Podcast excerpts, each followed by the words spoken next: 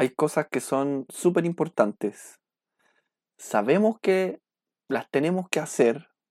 Sabemos que si las hiciéramos regularmente, estaríamos mucho mejor en el futuro. Pero muchas veces, aún así, no las hacemos.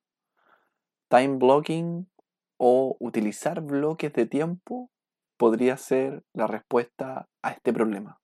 Eficiencia y algo más. Un podcast para quienes buscan mejorar día a día y aprender de los mejores. En este capítulo te voy a hablar acerca de algo que por lo menos a mí realmente me cambió bastante la forma de trabajar, la manera de organizarme, tanto a nivel individual como a nivel de trabajo en equipo, cómo me organizo para trabajar con otras personas. Y esto tiene que ver con time blocking o bloquear ciertos periodos, bloques de tiempo, con el objetivo de asegurar que vas a estar haciendo cierta cosa en cierto horario. Al menos a mí lo que me pasaba, hubo un periodo hace algunos años donde tenía pero demasiadas cosas que hacer y estaba pero siempre, siempre, siempre entre mil urgencias. Entonces, ¿qué es lo que me pasaba? Habían cosas pero súper importantes que simplemente eran aplastadas por esa batería de urgencias que me llegaba y nos sacaba la cabeza del agua. O sea, estaba todo el tiempo de urgencia en urgencia en urgencia y un montón de cosas que eran de largo plazo simplemente no las tocaba porque no podía. No tenía un sistema que me permitía tomar estas cosas de largo plazo y no soltarlas. Entonces descubrí esto del time blocking y empecé a trabajar bastante con mi agenda. Yo uso Google Calendar bueno, hay un sinfín de agendas ahí afuera, puede ser algo digital, incluso puede ser algo análogo en papel, da igual. Eh, pero la ventaja que tienen las digitales es que tú puedes crear eventos que se repiten con cierta frecuencia. O sea, tú puedes decir, yo voy a estar todos los lunes eh, de 9 a 10 de la mañana haciendo tal cosa. Repite este evento semanalmente. Cuando descubrí eso, eh, comencé a utilizarlo, eh, por ejemplo, con las reuniones. Yo tengo reuniones con el equipo o con colegas que son periódicas, que son semanales, por ejemplo, hay otras que son mensuales. Entonces ya ahí hay una aplicación de esto. O sea, si tú estás trabajando en equipo o tienes un proyecto, ahí es súper natural hacer esto. O sea, nos juntamos todos los jueves de tal a tal hora a hacer tal cosa o a trabajar en tal cosa. Eh, pero esto, lo interesante es que tú lo puedes aplicar también a tu propio trabajo o a tu propio desarrollo profesional. Por ejemplo, hay cosas eh, que según el cargo que tú tienes son vitales. A lo mejor si tú trabajas, por ejemplo, en el área de marketing, es súper importante que estés al tanto de cuáles son las últimas tendencias, que están haciendo las otras marcas, las otras empresas.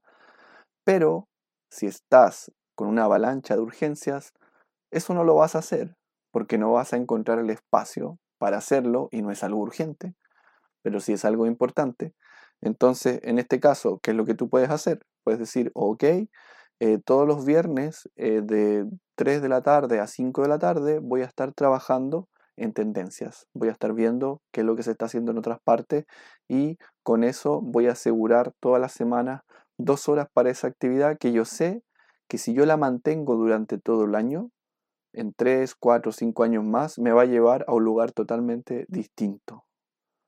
Porque hay cosas que si uno hace con regularidad a lo largo del tiempo, te llevan a lugares distintos, o sea, te desarrollas de otra forma, creces de otra forma.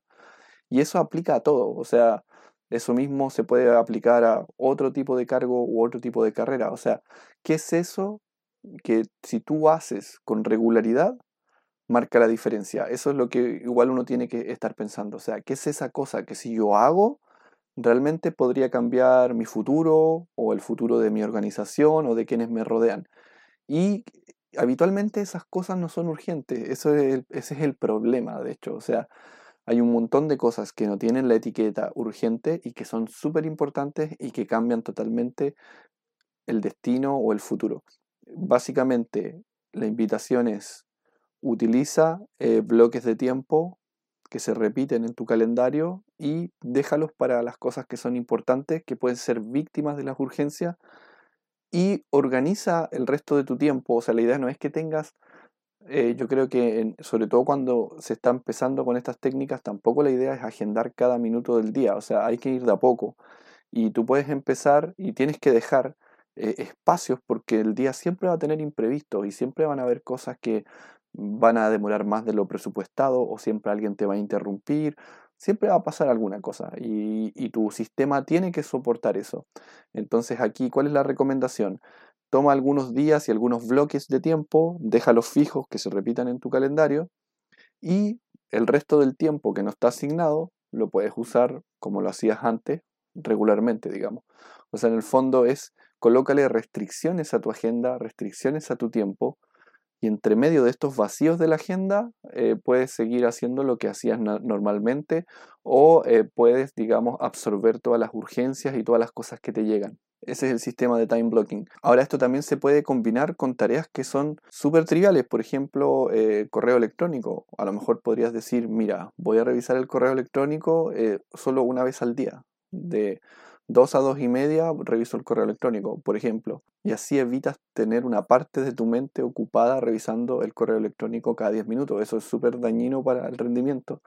O dices, ¿sabes qué? Voy a revisar WhatsApp eh, todos los días, no sé, a la, en la mañana y en la tarde, etc. O sea, en el fondo también eh, esto te puede ayudar para empezar a establecer ciertas eh, rutinas, para empezar a, dejar de hacer ciertas cosas. O sea, no solamente se trata de hacer, sino que también de dejar de hacer. O sea, si logras usar bien una agenda o un calendario y logras organizarte, incluso puedes empezar a hacer eh, bloques para tareas que son rápidas. Por ejemplo, de 3 a 4 de la tarde, los días martes, voy a estar solo respondiendo correos, por ejemplo.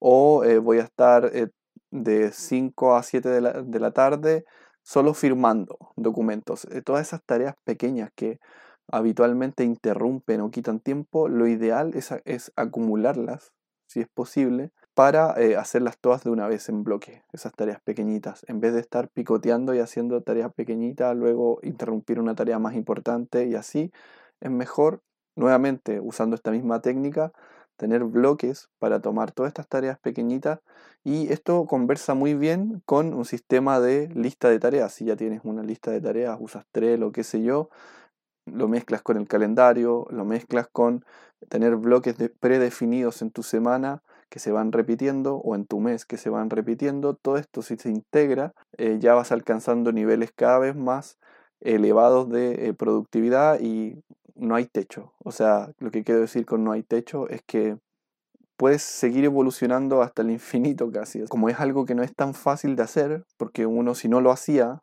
eh, es algo que igual requiere cierto nivel de disciplina, de repetirlo muchas veces para que se haga parte de, la identidad de uno. Hay muchos niveles hacia arriba y, hay, se puede seguir perfeccionando indefinidamente y hay gente que realmente es maestra en hacer estas cosas es maestra en organizar su tiempo, es maestra en saber de qué manera el día le rinde más, dónde coloca tal tarea o cual tarea.